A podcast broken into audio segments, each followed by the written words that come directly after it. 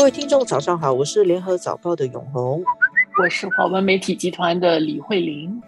一年一度的亚细安峰会啊，正在举行中。我们在录音的时候，应该是美国的总统拜登，他在线上跟亚细安的十国减一九国的领导人在视讯。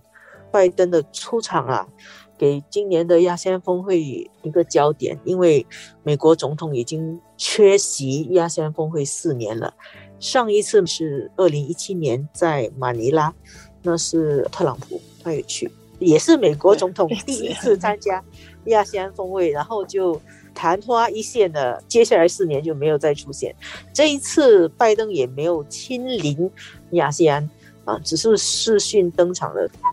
亚细安峰会可能现在并不是很多听众所关注的一条新闻，但其实它对我们区域来说还是很重要的，因为谁来参加，谁不来参加。对亚细安这个组织来说，它是有相当重要的意义。它展示了亚细安在这个区域的立场跟是不是有协调的能力。美国的拜登总统参加这个峰会，参加本身的姿态就很重要。我不知道说，如果是一个实体的会议，他是不是会飞到文莱来参加？但是。无论如何，因为今年是在一个线上举行，那么他愿意参加本身，我想就对于我们说美国回来了有它的意义在这边。但是亚细安峰会不仅仅是亚细安跟美国的对话，当然还有跟其他的这些国家，那包括中国、包括日本、包括韩国等等，所以这个是一个大家。交流的一个平台，它不会有一些实质的内容出现，但是聊着呗，能够聊上就算是不错的一个平台。以前我看艺术评论有一句话叫“形式就是内容”，实际上在外交也是这个意思，“形式就是内容”。大家来出席，它的亮相本身就是代表了很多信号。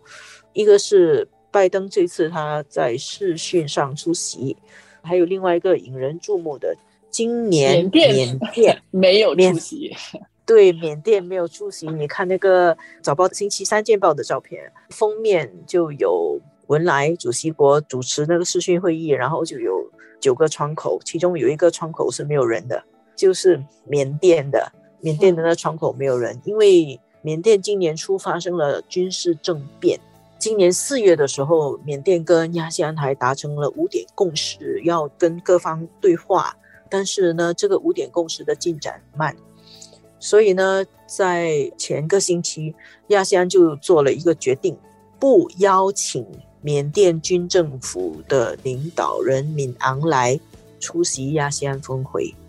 而建议敏昂莱派一个非政治人物。出席峰会，所以其实这个资深的外交官啊，对，但是这个米南来他也不肯派，就因为他认为他是缅甸的领导人嘛，他等于被背革了。所以呢，在这个峰会上，你也看到，今年是缅甸自从参加亚细安来第一次没有代表出席，但是在这个象征意义上，那个视讯里面也有一个窗口是留给缅甸的。而亚细安的领导人柬埔寨的首相洪森他就说，亚细安没有排除缅甸，因为窗口还留这个位给你，但是你没有派人来。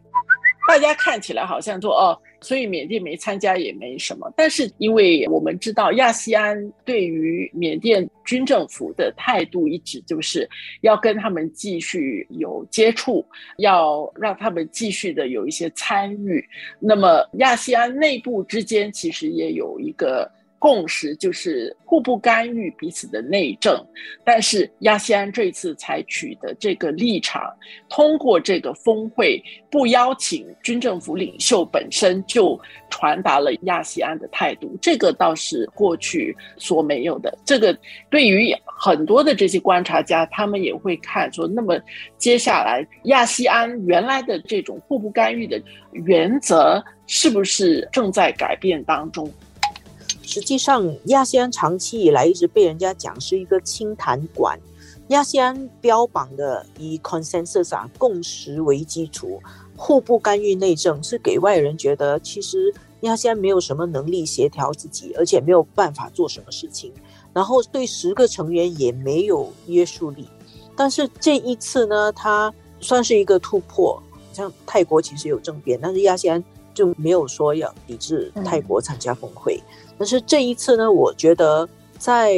整个国际形势的大背景下，现在中美都在东亚，在亚细安这个地区在争夺彼此谁更有影响力。那么大家都在争取亚细安，在这个时候，亚细安其实更加需要表现亚细安的团结，亚细安内部的领导力跟协调性。像这一次不邀请缅甸，实际上亚细安有不同国家有不同看法的，泰国就不是很支持啊。嗯，泰国认为亚细安应该不要干预内政，但是菲律宾、新加坡。就认为应该要表现一个态度，然后在亚细安内部有不同意见的情况底下，最后这九个国家还是可以通过协商达成一致，然后做出一个恰如其分的表现，就是不邀请军政府，但是叫他派一个外长来，那就留一个窗口给他展示出亚细安还是有一点能力做一些事情的，这对亚细安维护亚细安的信誉是非常重要，